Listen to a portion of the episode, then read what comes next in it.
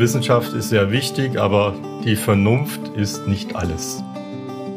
Da war Fridays for Future der Weckruf. Man kann nicht nur auf die Kommune gucken, es müssen tatsächlich alle Akteure auf allen Ebenen mitmachen. Ich muss es eben so vermitteln, dass die Leute keine Angst kriegen. Die Utopie wäre natürlich jetzt 2030. liebe Zuhörerinnen und Zuhörer und willkommen zu EFOI Update, dem Podcast aus der Umweltforschung. Wir haben heute jemanden zu Gast, der schon seit über 30 Jahren zu kommunalem Klimaschutz forscht. Hans Hertle hat damals ein Team dazu am IFOI, dem Institut für Energie- und Umweltforschung, auf die Beine gestellt und ist bis heute dabei. Mit ihm wollen wir einen Blick zurückwerfen, um für die nächsten 30 Jahre zu lernen. Hallo Hans, schön, dass du da bist. Schönen guten Morgen. Ich bin Stella Schalamon, wie immer Umweltredakteurin, genau wie mein Kollege Markus Franken, den ich natürlich auch ganz herzlich in unserer Runde heute begrüße. Hallo Markus. Hallo Stella, hallo Hans. Schön, dass es wieder losgeht. Hans, was war denn der Moment, der dir gezeigt hat, ich muss was für den Klimaschutz tun? Also grundsätzlich bin ich eigentlich so ein Weltenretter. Ich bin im kirchlichen Umfeld aufgewachsen und jetzt darf ich es ja sagen, nach 30 Jahren, meine Erstausbildung war Diplom-Krankenpfleger. Also ich bin erst im sozialen Bereich, habe dann gemerkt, die, naturwissenschaftliche Seite schlägt doch stark in meiner Brust und habe dann gewechselt zum Ingenieur mit Umweltschwerpunkt und im Studium habe ich dann tatsächlich mein Herz für Klimaschutz entdeckt, weil ich gemerkt habe, die Professoren dort sind noch Welten davon entfernt von dem Bild, das ich habe von einer äh, nachhaltigen Energiezukunft. Was war so ein Auslöser? Gab es eine bestimmte richtig blöde Vorlesung oder so? Also gerade die Umweltvorlesungen, die haben mich dann stark provoziert. So Sätze wie Solarenergie im Sommer zu heiß, im Winter bringt's nichts. Das war quasi der Solarprofessor. Äh, ich habe dann eben den Arbeitsgeist Umwelt äh, gegründet dort in der Fachhochschule Esslingen und habe mich stark mit dem Thema beschäftigt und seitdem bin ich auf diesem Pfad. Und hast du da schon, äh, gab es schon viele MitstreiterInnen oder warst du noch relativ alleine mit dem Projekt? Das war tatsächlich ganz toll damals. Äh, also es war Versorgungstechnikstudium und die Versorgungstechniker Sie waren da so ein bisschen die Exoten unter den Ingenieurinnen und Ingenieuren, weil die, das waren so die, die so immer so nicht genau wussten, was sie wollten. Die anderen haben Maschinenbau und Fahrzeugtechnik, Versorgungstechnik hat so, ja mal, schaut mal. Das waren also ein bisschen die Alternativeren und deswegen konnte ich da schon sehr viele Leute auch finden, die so ähnlich wie ich dachten. Jetzt gibt's ja aber ganz viele Wege ähm, zum Klimaschutz. Und du hast jetzt dann tatsächlich am IFOI dann eben dieses Team auf die Beine gestellt, das sich für kommunalen Klimaschutz einsetzt. Ähm, was hast du dir davon erhofft, dieses Thema auch wissenschaftlich dann anzugehen? Du hättest ja auch irgendwie in ein Unternehmen gehen können, in eine kommunale Verwaltung, in die Politik. Also so, sagen wir, Politik, Verwaltung war mir damals wie heute äh, relativ fremd. Also da wollte ich mich nicht so einzwängen lassen. Und für mich war zum einen wichtig, dass ich auch sehr selbstständig arbeiten kann und sozusagen meinen freien Geist entwickeln und zum anderen eben dieser gesellschaftliche Wandel. Und äh, ich war ja auch im Praktikum in Planungsbüros. Das war mir alles ein bisschen zu klein, da mal so Krankenhäuser planen und so weiter. Das heißt, ich wollte schon die Welt ändern. Ich bin da ja ins Fraunhofer, habe Solarkollektoren entwickelt am Anfang. Auch das war mir zu wenig und deswegen bin ich dann ans IFA gekommen. Da konnte man tatsächlich sozusagen als Think Tank auch viel beeinflussen. Also du hast dann schon für dich so gedacht, okay, also wenn, dann kriegen wir das irgendwie wissenschaftlich hin. Ja, das ist so ein Wort, das mir immer schwer über die Lippen geht. Äh, ich hatte in meiner Anfangszeit immer gesagt, ich bin kein Wissenschaftler, weil natürlich früher war so ein bisschen dieser Wissenschaftler unter Elfenbeinturm so das, das Thema. Und ich bin ja genau ans IFOL gekommen, um die Verbindung dieser Wissenschaft auch des IFOLs in die Praxis äh, äh, zu, zu hinzukriegen. Und deswegen habe ich diesen Bereich kommunaler Klimaschutz gegründet. Da komme ich nämlich tatsächlich tief in die Praxis rein, habe trotzdem trotzdem einen guten wissenschaftlichen Hintergrund. Also das ist für mich das Spannende, wie kann ich diese Theorie in die Praxis bringen. Wie siehst du das jetzt, wenn gefordert wird, hört auf die Wissenschaft? Das klingt dann immer so, als gäbe es diese eine wahre Wissenschaft und man müsste nur hören, was die Wissenschaftler zu sagen haben und das das umsetzen. Das ist ja gerade eine ganz, ganz populäre Forderung. Genau, das geht tief in die menschliche Psyche. Also die Frage Stammhirn oder Großhirn. Es wäre natürlich toll, wenn, wenn man vernunftsmäßig reagieren würde und dann kommen die Wissenschaftler und sagen dann, da geht's lang und alle machen das. Das eine Problem ist, es gibt natürlich keine hehre Wissenschaft, die die absolute Wahrheit verbreitet. Also wenn man gerade im Bereich Nachhaltigkeit, selbst da gibt es sehr viele Theorien. Und äh, wenn ich dann aber soweit bin und mich dieser Wahrheit nähere, und es ist ja im Klimaschutz inzwischen so, dass man da im Prinzip einen breiten Konsens haben, dann ist immer noch Frage, wie erreiche ich die, die Gesellschaft? Und da ist halt die Vernunft ist nicht unbedingt der Hebel, der die Leute überzeugt, sondern da muss ich mit Emotionen ran. Sozusagen das limbische System arbeitet ganz wild, wenn es um die Zukunft geht, um die Ängste, die man einem alles wegnehmen kann, was man so hat. Und deswegen brauchen wir auch so Bewegungen wie Fridays for Future, die genau auf diese Emotionen aufbauen und sagen, wir müssen jetzt unbedingt was machen. Äh, daher eben, ich bin so ein bisschen skeptisch mit dem Wissenschaftsbegriff. Wissenschaft ist sehr wichtig, aber die Vernunft ist nicht alles. Die Fridays for Future haben wir im letzten Jahr wirklich wahnsinnig Furore gemacht. Die haben uns Umweltengagierte und die Umweltwissenschaftler ja alle nochmal überholt und dem, dem Thema einen, einen unglaublichen Auftrieb gegeben. Hast du dich da nicht auch gewundert, dass ähm, diese Emotionalität das Thema dann so vorantreibt? Denn inhaltlich neu können dir die Argumente und die Forderungen ja nicht gewesen sein. Das ist tatsächlich manchmal etwas frustrierend, wenn man so seine Folien von vor 30 Jahren anschaut und merkt, also da war ja schon alles gesagt. Ne?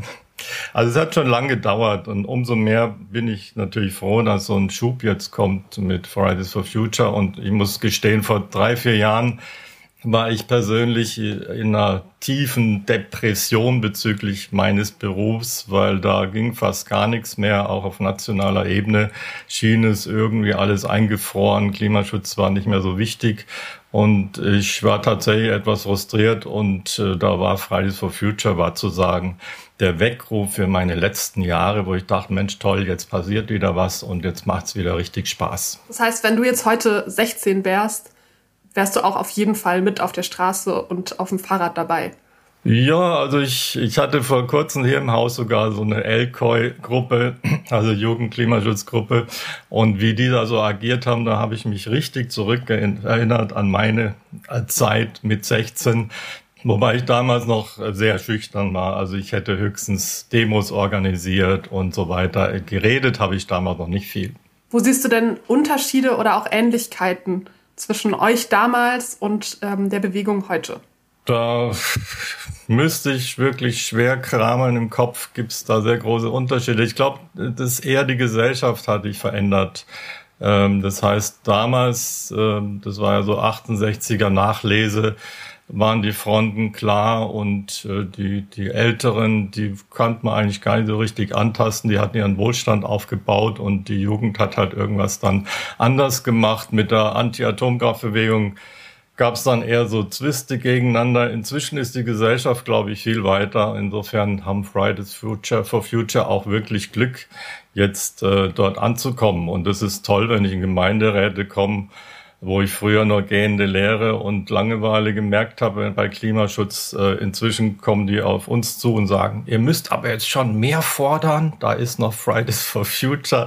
Also es ist ein ganz spannendes Feld und deswegen denke ich, ich glaube, der Unterschied ist nicht so groß, aber die Gesellschaft ist, glaube ich, weiter. Siehst du einen Generationenkonflikt? Also Generationenkonflikt, da würde ich so die, die sozusagen den Weg äh, der 68er sehen. Die sind ja jetzt alle alt, ne, in Anführungszeichen. Äh, insofern gibt's auch in der älteren Generation schon viele, die diese Ziele eigentlich mittragen. Der Generationenkonflikt würde ich weniger sagen. Das sind eher so Konflikte zwischen Land, Stadt zum Beispiel oder eben äh, Leuten, die zum Beispiel mehr dem Schnitzel und dem Steak äh, zugeneigt sind äh, oder und dem Auto. Also es sind so eingefahrene Muster, die allmählich aufgebrochen werden. Ich glaube, die Generation spielt nicht so die Rolle. Es sind eher, eher Schichten und Milieus, die da gegeneinander stehen. Genau, so würde ich das sehen. Und äh, also gerade äh, wenn man dieses sogenannte Bildzeitungsmilieu sieht, das ich jetzt nicht äh, genau einschätzen kann, aber da merkt man doch, dass auch äh, sehr unterschiedlich argumentiert wird, auch in der Presse und in der ganzen Gesellschaft. Stella, du bist ja hier die Jüngste im Kreise. Ähm, wie siehst du das? Nimmst du das auch als Generationenkonflikt wahr? Also ich musste gerade lustigerweise ähm, an Bekannte von meinen Eltern denken, die halt auf jeden Fall auch ganz laut waren in den 68ern und ja, die halt jetzt heute dann irgendwie dann trotzdem erzählen, wo sie dann halt alles Cooles in Urlaub fliegen, auf Sardinien und sowas und nee, also Fleisch, also das wäre dann schon wichtig und sich jetzt da irgendwie so ein ziemlich gemütliches Nest eingerichtet haben und irgendwie dann, also wo ich dann einfach schon so eine Kluft merke zwischen dem, was ich jetzt irgendwie, was mir wichtig ist und was denen wichtig ist. Also da ist dann der Urlaub wichtig. Bei mir ist dann so, okay, ich fliege halt auf jeden Fall nicht. Und ich finde es auch krass, dass die, die das damals unterstützt haben, jetzt dann äh, halt auf jeden Fall mehrmals im Jahr in den Urlaub fliegen müssen. Hans, wird man bequem und will dann am Ende doch vor allem sein Mallorca?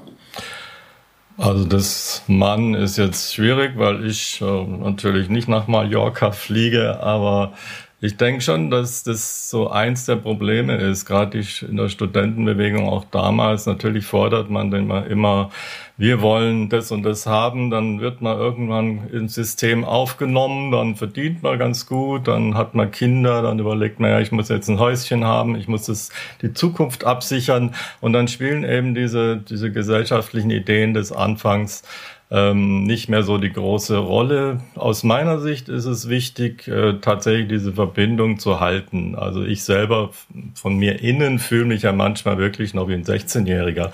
Also diese Ideen von früher wirken ja im Prinzip noch nach. Und solange man das erhalten kann, kann man das, glaube ich, auch bis ins höhere Alter mitziehen. Wenn man dann irgendwann sagt, na ja, das ist halt so, äh, man kann jetzt nicht mehr in Anführungszeichen rumspinnen und Kind sein, dann ist schwierig. Und deswegen lasse ich mich immer gern motivieren, auch im IFOL von den jüngen, jüngeren MitarbeiterInnen. Und das ist eben ein spannendes Feld zu sagen, immer sozusagen lebendig zu bleiben in der Diskussion. Du hast damals diese Arbeitsgruppe im IFOL gegründet und das Thema etabliert und dann seid ihr auf die Kommunen zugegangen. Ähm, was ich mich frage oder was Stella und ich uns gefragt haben, haben die auf euch gewartet oder seid ihr da als die grünen Exoten von außen rangekommen? Musstet ihr die Tore aufbrechen oder haben sie die Tore für euch aufgemacht? Also da war ganz klar, sie haben nicht auf uns gewartet. Also es war die Zeit, äh, sagen wir mal, Ende der, der 80er, Anfang 90er, da gab es im Prinzip Richtung Klimaschutz kaum noch was. Das waren erstmal Club of Rome, Grenzen des Wachstums kamen auf. Äh, also es war so die Anfang der Diskussion. Die Kommunen hatten bis dahin eigentlich nur die technische Sicht und Klimaschutz gab es nicht, es gab Umweltschutz, das heißt zum Beispiel Kohle raus, Gas rein, alles noch im fossilen Bereich. Und die Konzepte waren alle sehr technisch. Also da waren tatsächlich nur Ingenieure, die dann rumgerechnet haben, Technik, Wirtschaftlichkeit und diesen Ansatz, den wir eigentlich hatten, den akteursorientierten Ansatz, Leute mitzunehmen in Politik, aber auch in der Gesellschaft, den gab es damals nicht. Und deswegen waren die ersten zehn Jahre des Aufbaus dieses Teams war schon hat. Also da habe ich fast jedes Jahr auch existenzielle Probleme gehabt. Das heißt, die Frage, mache ich weiter oder nicht. Das hat die ersten fünf Jahre auf jeden Fall, habe ich jeden Weihnachten überlegt, äh, wie geht's weiter, bis hin zur Arbeitslosigkeit und so weiter. Nach zehn Jahren wurde es besser und die letzten zehn Jahre ist im Prinzip genau umgekehrt. Also inzwischen rennen uns die Kommunen die Bude ein und wir müssen leider fast alles absagen. Stella, ich bin mir nicht sicher, ob wir beide verstanden haben, was eigentlich der akteursorientierte Ansatz ist, oder? Also akteursorientierter Ansatz, den ich hatte ja, mein erstes Konzept war Pforzheim und Mainz. Dann kam dieses Konzept Heidelberg 92 und da haben wir das richtig mal ausprobiert. Das heißt, natürlich hilft es nichts, wenn ich ein Konzept entwerfe, da Maßnahmen reinschreibe und es dann dem Stadtrat gebe, sondern ich muss während dieser Konzepterstellung, während dieses einen Jahres, muss ich mit sehr vielen Leuten reden, sowohl den Schlüsselakteuren oder Stakeholders als auch mit äh, Bürgerbewegungen und Umweltverbänden. Und wenn ich dann circa so 100 Leute in so einem Prozess äh, zumindest mal angesprochen habe und mit denen diskutiert habe, dann wächst das Verständnis für Klimaschutz und dann wird eventuell auch ein Teil dieses Konzeptes umgesetzt. Ansonsten ist es einfach ein Schubladenkonzept. Und was hat sich nach den ersten zehn Jahren und dann nochmal nach den nächsten zehn Jahren verändert, dass es irgendwie einfacher wurde? Die Gesellschaft hat eben dazugelernt. Also es kam ja äh, dann auch neben Waldsterben und, und anderen kamen viele Umweltskandale. Und es war immer klarer, auch die Kommune hat eine Verantwortung nicht nur für die Versorgungssicherheit, sondern eben auch für eine in Anführungszeichen saubere Zukunft äh, im Bereich Energieversorgung. Und damit hat sich auch immer mehr geändert. Es kamen dann auch die Förderprogramme dazu, vor 20 Jahren die ersten in Saarland etc., Nordrhein-Westfalen. Und mit dieser Förderschiene sind natürlich auch wieder viele Kommunen auf diesen Klimakonzeptweg aufgesprungen. Und kannst du einmal zusammenfassen, was du jetzt realistischerweise mit so einem Klimaschutzkonzept für eine Kommune erreichst, erreichen kannst? Also im besten Fall kann man tatsächlich ausgehend von sehr aktiven äh, Politikerinnen und Politikern, aber auch Akteuren einen sozusagen Stufenplan entwickeln, an dem sie sich dann abarbeiten. Also nimm mal in Heidelberg haben wir angefangen 90, 92, dann alle zehn Jahre musste man quasi ein neues Konzept machen, weil die Maßnahmen abgearbeitet worden sind. Also wenn man ein gutes Konzept hat und es gut vermitteln kann, die Leute auch mitmachen, dann ist es tatsächlich ein, ein klassisches, äh, sagen wir, Management-Instrument, äh, wo die Leute sagen, wir haben jetzt hier, sagen wir, 40 Maßnahmen die gehen wir jetzt an und dann, wenn die fertig sind, dann fragen wir nochmal nach dem nächsten. Also das wäre im Idealfall. Wenn es nicht klappt, landet es halt in der Schublade. Dann also gerade in früheren Zeiten, wenn eine Partei Klimaschutz fordert, alle anderen haben keine Lust dazu, dann wird halt ein Konzept gemacht und dann kam, hört man lange nichts mehr davon. Und das sind dann auch so die frustrierenden Dinge, die wir im IFOL natürlich, da müssen wir immer stark schlucken, wenn man sich sehr viel Mühe macht und am Schluss passiert nichts. Aber da sind wir ja fast wieder bei Fridays for Future. Du brauchst also nicht primär die guten technischen Konzepte, sondern du brauchst dann auch in der Kommune vor Ort eine Bewegung. Die muss nicht Fridays for heißen, aber du brauchst trotzdem die Leute, die das dauerhaft und engagiert in die Hand nehmen. Genau, also das ist ja die Voraussetzung und früher hat man eben versucht, mit diesem akteursorientierten Ansatz diese Leute zu finden und zu motivieren. Heute ist es eben oft so, dass ich viele Leute schon vor Ort habe und dass dann eher die Frage ist, wie kann ich quasi ihre Ideen so lenken, dass sie tatsächlich umsetzungsorientiert sind und nicht im Wolkenkuckucksheim irgendwie verblassen. Insofern ist heute die Voraussetzung wesentlich besser und gerade zum Beispiel in Konstanz, wo wir gerade ein aktuelles Konzept machen, der Gemeinderat steht nahezu 100 Prozent hinter diesem sehr ambitionierten Klimaschutzziel. Und das fand ich vorhin auch witzig, weil wenn ich mir vorstelle, der junge Hans Hertle, der kam da mit wehenden Fahnen und hat die Utopie und die Vision in die, äh, in die Ratsstube getragen. Und jetzt klingt es eher so, dass die Utopien und Visionen in der Ratsstube sitzen und du hingehst und die Sache eher so ein bisschen moderierst und sagst, hey, Leute, guck mal bitte, ähm, was ist realistisch, was ist finanzierbar, was geht auch technisch, womit überfordert ihr eure Mitbürger? Ist das richtig bei mir angekommen? Ja, so ein bisschen stimmt es auch. Also teilweise sind wir dann die Langweiler, die dann bis vor kurzem nur noch äh, bis 2050 klimaneutral gefordert haben. Dabei sind ja jetzt schon Leute, die 2030 das äh, wollen. Das Problem ist dahin, dass diese vorgezogenen Ziele natürlich äh, so einen starken Druck aufbauen, äh, der dann manchmal in die falsche Richtung geht. Also nehmen wir an, das Entwicklungsministerium, das ist ja heute schon klimaneutral. Das heißt, das 2020 hat, hat sich das zum klimaneutralen Ministerium erklärt, weil es eben für ungefähr 350 Euro pro Tonne kompensiert und sowas wollen wir eben nicht. Also wir wollen eben sehr harte Standards haben, das heißt Standards, die Maßnahmen vor Ort induzieren. Und wenn ich zu stark die Ziele nach vorne ziehe, dann verweichen eben diese Standards und am Schluss heißt es nur, ich kann vor Ort so schnell gar nichts machen. Also steckt man halt ein bisschen Geld in Kompensation oder in Ökostrom oder was auch immer. Und dann ist das Thema gelöst und es würde deutlich ablenken von den wirklich drängenden Problemen der Maßnahmen vor Ort. Ja auch das, was wir im Moment bei den Unternehmen erleben, die alle 2020, 2025, 2030 klimaneutral werden. Und wenn man hinguckt, dann haben sie technische langfristige Maßnahmen im Köcher.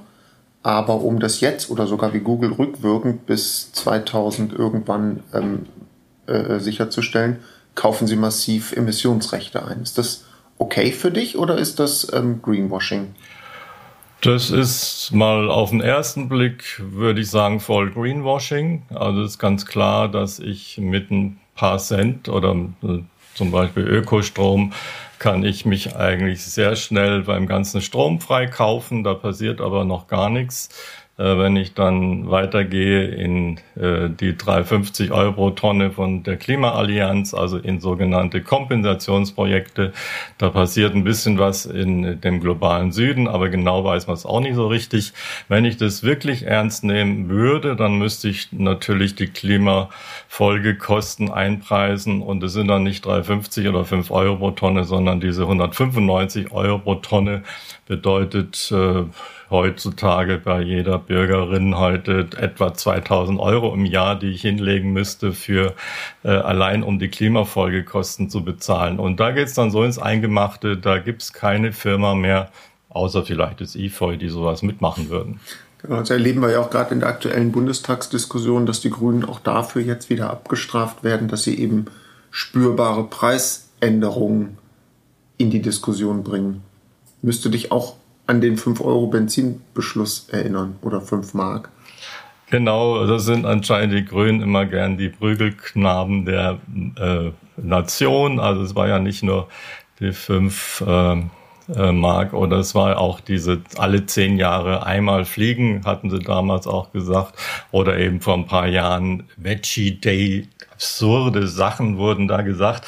Heute haben wir ja sehr viel vegan zum Glück schon in den Regalen. Also natürlich gibt's immer so, so Leute, auf die muss man mal einhacken und sagen, ja, das ist ja ganz schlimm.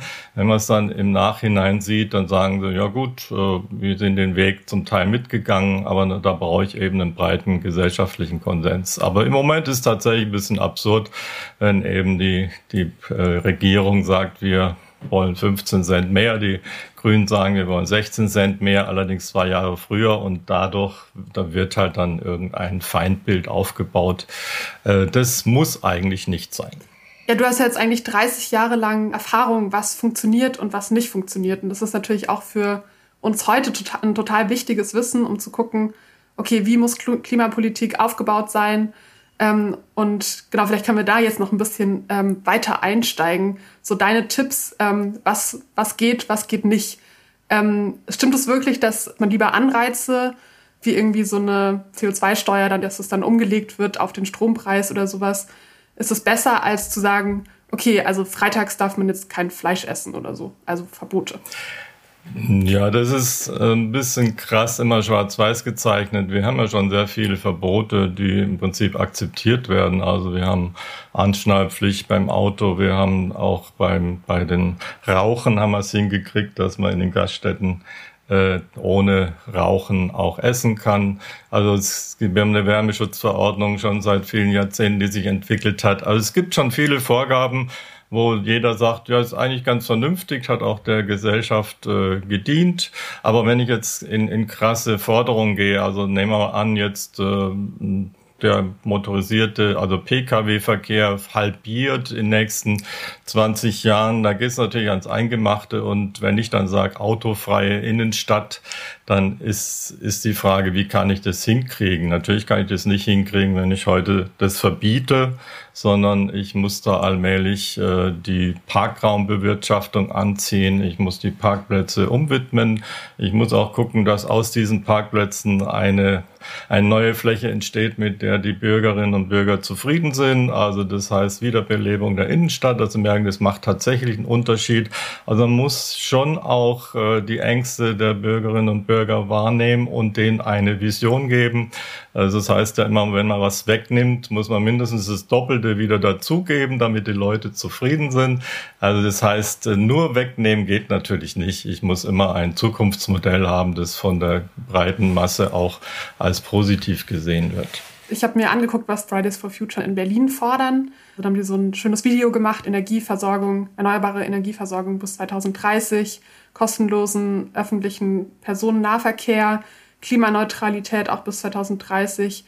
Ähm, ist das realistisch? Also ich würde sagen, Berlin bietet sich da idealerweise an und in diesem äh, kleinen YouTube-Video ist, glaube ich, auch der Satz gefallen, äh, Berlin gehört den Menschen, nicht den Autos. Also das ist ja genau diese Frage, was für ein Zukunftsbild habe ich? Und äh, Problem ist nur, ich muss es eben so äh, vermitteln, dass die Leute keine Angst kriegen, oh je, die nehmen mir mein Auto weg.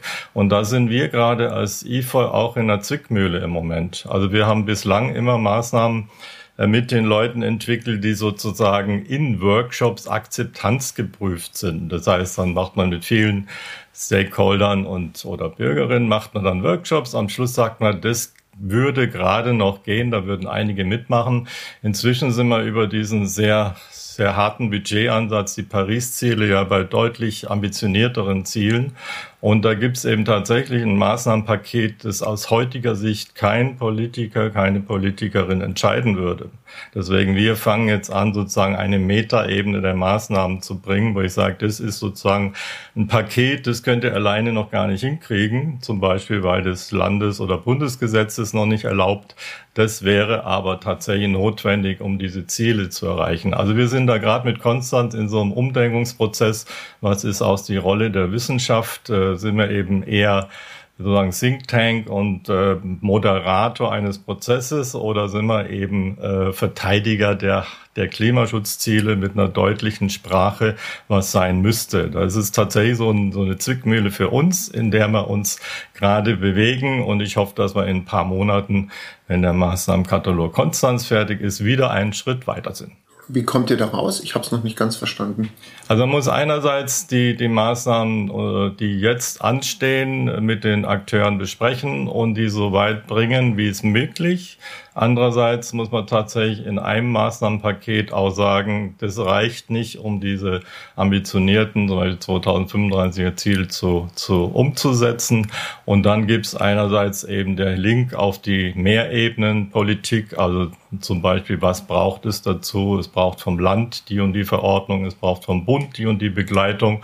Und äh, wenn das alles da ist, dann kann das auch funktionieren. Das heißt, man kann nicht nur auf die Kommune gucken, es müssen tatsächlich alle Akteure auf allen Ebenen mitmachen, um diese Ziele zu erreichen. Ist es im kommunalen Klimaschutz nicht sowieso sehr häufig so, dass man da an seine Grenzen stößt und dann appellativ sich ans Land und an den Bund wenden muss? Und ist das nicht sehr frustrierend? Das ist eben diese Zickmühle, dass ich in der Kommune tatsächlich eine Aktion anstoße, die manchmal eben allein mit der Kommune nicht geht. Äh, für mich ist es aber nicht so krass, weil ich ja auch gemerkt habe, dass Kommunen Vorreiter sein können für eine Landes- und Bundesgesetzgebung. Also nehmen wir damals äh, Aachen mit der Einspeisevergütung. Die haben das eben vor den, äh, bevor es 1990 äh, mit dem EEG losging, haben das einfach mal von Stadtwerken aus so gemacht und dann haben die oben gemerkt, aha, dass die Akzeptanz steigt oder andere Städte, die eben damals schon Niedrigenergieaussiedlungen gebaut haben, die deutlich über dem Bundesstandard lagen. Also ich sehe schon die Kommune auch so als Vorreiter für eine nationale oder eine Landespolitik und im Endeffekt sind die sozusagen mögliche Reallabore für eine Zukunft, wenn es dann in der Kommune mal geklappt hat und da kann man eigentlich dann oben nicht mehr sagen, nee, das geht überhaupt nicht. Dann sieht man ja, aha, in Freiburg hat es geklappt oder in Konstanz, Heidelberg. Also ist die Akzeptanz da und wir können unsere Gesetze oder Verordnungen tatsächlich ein bisschen anziehen. Kannst du mir ganz kurz nochmal erklären, was die Einspeisevergütung war? Also als ich angefangen habe, nachdem mir der Professor gesagt hat, Solarenergie bringt nichts, ne, war ja noch so die die Vorstellung, im Strombereich kann man vielleicht maximal fünf Prozent Erneuerbare einspeisen und das auch technisch. Und dann war aber die Frage, wie kann man sowas fördern? Und da wurde eben die Einspeisevergütung erfunden. Das heißt, äh, Bürgerinnen und Bürger zahlen über ihren Strompreis einen gewissen Obolus und der wird dann eben verwendet, um äh, Solaranlagen, Windkraftanlagen etc. zu fördern. Das ist eigentlich das absolute Exportmodell von Deutschland. Also die German Energiewende ist weltweit dann ganz fasziniert angeguckt worden. Seit 1990 bis heute hat es geklappt. Wir sind mal schon bei ungefähr 50 Prozent Erneuerbaren im Strombereich. Also das ist tatsächlich ein Modell, das super toll eingeschlagen hat. Die Frage, die wir hier noch auf dem Schirm haben, ist, ähm, ob denn der Klimanotstand, der jetzt in vielen Kommunen ausgerufen wird, in dem Sinne tatsächlich ein brauchbares Werkzeug ist oder aber eher Symbolpolitik. Und dann nehme ich an, wirst du jetzt sagen, ja, das ist eine Möglichkeit, das ist eine Chance. Ja, genau wie Fridays for Future. Der Push ist natürlich das auch eine Chance. Es ist eine hohe Entscheidung auf politischer Ebene, muss dann allerdings gefüllt werden mit konkreten. Und da hat man eben bis jetzt, bis vor zwei Monaten ein Projekt, äh, das hieß CÖP, Klimaschutz in öffentlichen Projekten. Da haben wir auch sozusagen die Antwort als Instrument geschaffen, nämlich eine Klimawirkungsprüfung. Damit können zum Beispiel dann Kommunen in der Entscheidungsphase gucken, ob eben ihre Entschlüsse äh, klimarelevant relevant sind und ob sie sich optimieren müssen. Sobald also hinter dem Klimanotstand ein Instrument und dann eine handhabbare äh, Maßnahmenserie kommt, die dann geordnet auch und geplant Richtung Klimaschutzziele verläuft, ist es okay. Ansonsten kann das natürlich auch verpuffen und sagen, gut, wir haben uns jetzt mal äh, dazu durchgerungen, äh, aber so genau wissen wir jetzt auch noch nicht, was das heißt. Hans, wir nähern uns jetzt schon dem Ende unseres Gesprächs. Und darum wollte ich nochmal auf das zurückkommen, was du im Vorgespräch gesagt hast, nämlich, dass die Wissenschaft sich verschleißt, wenn sie in die Praxis geht. Was meinst du damit? Hast du ein Beispiel? Ja, das ist, also so spannend es ist, als Wissenschaftler in die Praxis zu gehen, merkt man halt immer, dass die Praxis auch sehr anstrengend ist. Also da kommen die ganzen Bedenkenträger, dann kommen die Verordnungen und bis ins Detail, wenn man juristische äh, Probleme hat, ist, hat man, ist es schwierig, äh, dann die Akzeptanz. Also man merkt, es ist tatsächlich nicht so einfach mit einer Idee wie Fridays for Future dann tief einzusteigen in die Umsetzungshemmnisse. Und das habe ich sogar in den sogenannten Agent Kursen mitgekriegt, also diese Weiterbildungskurse für Klimaschutzmanagerinnen. Da war es eben auch oft so, wenn man da nur einen Bedenkenträger dabei hat, dann war der ganze Kurs am Kippen. Also da war es wirklich schwierig, diese Visionen aufrechtzuerhalten und die Ziele, weil wenn einer sagt, ja, aber das geht doch gar nicht.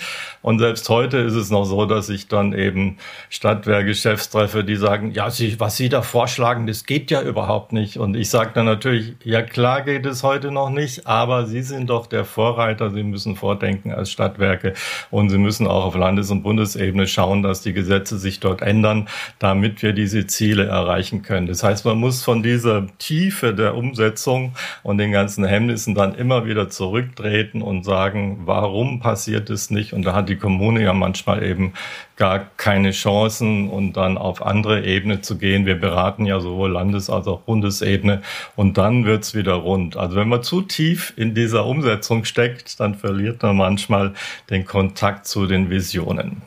Genau, also da wollte ich auch noch mal fragen, also bei Fridays for Future, die sagen immer, okay, es ist alles zu wenig, ihr macht zu wenig ähm, und fordern viel mehr und dann sagt die Gegenseite, okay, es ist alles nicht umsetzbar, ihr fordert viel zu viel. Das heißt, es braucht eigentlich diese ambitionierten Ziele, aber irgendwie als Vision verpackt und ähm, ja, dass man sich das auch vorstellen kann. Genau, also ich würde sogar noch weitergehen. Es braucht sogar noch gewisse Utopien. Also es braucht tatsächlich auch, zumindest bei den persönlichen Vorstellungen, so Bilder der Zukunft, wo ich genau weiß, eigentlich kann ich das nie erreichen. Also nehmen wir an, die ganze Welt lebt in Frieden oder so weiter. Das ist eine Utopie. Aber trotzdem brauche ich das, um dann zu wissen, meine Vision ist, ist die und die und ich versuche dahin zu kommen. Und dann kommt natürlich die schwere Frage der Umsetzung. Und da haben wir uns halt im Kommunalteam reinbegeben. Äh, da haben wir jeden Tag die Kämpfe zwischen Vision und Realität. Aber das ist ja genau das Spannende. Das heißt, wenn es die Bundesregierung ähm, ihr Klimaziel von 2050 auf 2045 aufgestuft hat quasi, ähm, das heißt, man versucht es jetzt bis 2045 und dann ist es hoffentlich spätestens 2050 erreicht. Und die Utopie ist dann 2045. Naja, die Utopie wäre natürlich jetzt 2030. Also ich sehe das ja vor dem Hintergrund der Corona-Krise schon deutlich anders. Also da war ganz klar gesellschaftliche Aufgabe, die mit enormem Aufwand äh, dann auch gelöst wurde. Ich bin ja auch Krankenpfleger, also es geht an mir nicht vorbei. Ich am Schluss vor 35 Jahren habe ich auf Intensiv gearbeitet. Ich weiß, was das heißt, wenn man solche Leute dann auf Station hat. Aber da hat die Gesellschaft tatsächlich, weil es eben auch so offensichtlich ist, das Problem, sehr stark reagiert. Und was Ähnliches bräuchte man eben jetzt auch im Klimaschutzbereich. Insofern ist, kann die Utopie auch schon früher eintreten. Dein Blick in die Zukunft nach 30 Jahren Klimaschutz in den Kommunen. Wie geht's weiter? Wo siehst du für den Klimaschutz schwarz und was stimmt dich im Moment optimistisch? Tja, schwere Frage. Wenn ich so rückblicke, diese 30 Jahre, dann würde ich sagen, es gab Hochphasen, aber die richtige Hochphase war jetzt erst mit Fridays for Future. Natürlich war mit Erneuerbaren Energiegesetz 90 äh, war schon mal so ein Push, aber dann ging es lange nicht so richtig weiter. Ein Hauptthema war immer Mobilität. Da hat Deutschland auch auf EU-Ebene immer geblockt und es ist auch weiterhin ein, ein Problem, dass das Auto ins so nahe ist. Also wenn wir es schaffen, diese Idee von äh, mein Auto ist äh, mein My Castle, also wenn wir das irgendwie äh, hinter uns lassen können, zum Beispiel in Berlin, wo man eigentlich wirklich kein Auto braucht, äh, und eher in die Sharing-Modelle geht, egal ob jetzt bei Auto oder auch bei Wohnraum, da war meine Kollegin vor kurzem im Podcast, dann kann ich mir schon vorstellen, dass ein gesellschaftlicher Wandel relativ schnell möglich ist. Also weil man ja tatsächlich nicht vereinzelt leben will. Man will ja nicht nur als, als Pensionist, wenn man dann noch alleine in einem großen Haus lebt, sondern will grundsätzlich natürlich auch mit anderen Leuten gut auskommen. Insofern ist der Gedanke des Sharings liegt eigentlich den Menschen nahe. Und wenn das geschafft wird, dieses positive Bild in der Gesellschaft weiter zu vervielfachen, dann glaube ich, haben wir gute Chancen, für den Klimaschutz. Schöne Utopie. Wir kommen jetzt zur Rubrik IFA im Team. In dieser Rubrik fragen wir immer unsere Gäste nach ihrer persönlichen Klimabilanz. Und du, Hans, hast diesen Klimarechner des IFAs auch bedeutend mitbestimmt. Genau, das war ja, weiß nicht, schon über zehn Jahren hatte ich eben mal angefangen, CO2-Emissionen zu rechnen, auch von mir. Da bin ich dann zwischen drei Tonnen und 30 Tonnen gelandet. Also die Rechner waren noch sehr pluralistisch. Da habe ich gesagt, das kann aber jetzt nicht sein. Damals hat man eben für das Umweltbundesamt und auch Freiburg zusammen mit Klimaaktiv in Tübingen den Rechner weiterentwickelt. Und deswegen weiß ich natürlich sehr genau, wie viel Tonnen ich habe. Das heißt, die letzten Jahre bewegt sich das immer zwischen 5 und 5,5 5 Tonnen. Äh, das heißt relativ gut. Viel kann man da jetzt im Moment nicht machen. Insofern bin ich äh, im Moment zufrieden. Ähm, es gibt ein paar Punkte, da gehe ich einfach nicht weiter. Also meine Töchter sind zum Teil schon vegetarisch, vegan. Ich sag also bei mir, ich bin so ein Milchbubi, ne? also Käse muss sein und ab und zu mal ein Schluck Milch. Äh, deswegen da habe ich meine Probleme. Da helfe ich mir dann eben mit der ökologischen Landwirtschaft, dass ich sage, dann nimmt man eben alles Bio. Ansonsten versuche ich tatsächlich umweltbewusst zu leben. Okay, das heißt, äh, die Milch ist so deine größte Umweltsünde. Ich komme ja aus, aus Bayern. Äh, es gibt ja auch Regionen, wo die Kühe dann die Alpenlandschaften schützen. Ne? Vielleicht braucht man die ja auch dann. Ne? Wenn nur ein paar wenige noch ein paar Liter kriegen, reicht ja für mich. Na gut, ich verzichte dafür. Und hast du irgendeinen Vorsatz jetzt für dieses Jahr? Ich würde sagen, für, für nächstes Jahr, ich gehe ja dann in Pension, habe ich schon den Vorsatz, dass ich nicht in diese Euphorie des die Welt anguckens komme, sondern weiter so beständig auch Urlaub mache wie bis jetzt, jetzt also eher in der Region und eher naheliegend und viel mit Fahrrad und so weiter. Also ich hoffe, dass ich da also stabil bleibe und äh, da ich ja auch nächstes Jahr meinen Segelflugschein machen will, habe ich dann auch ein Hobby, das relativ wenig äh, CO2-Emissionen ausstößt. Du könntest aber auch zu Fuß oder mit dem Fahrrad um die Welt fahren. Die Zeit hättest du. Muss ich mal meine Frau fragen. Die hat jetzt noch nicht so viel Zeit. Die ist ja noch ein bisschen jünger, aber vielleicht dann in ein paar Jahren. Ja, auf jeden Fall ganz viel Spaß dabei. Das war IFI Update, der Podcast aus der Umweltforschung.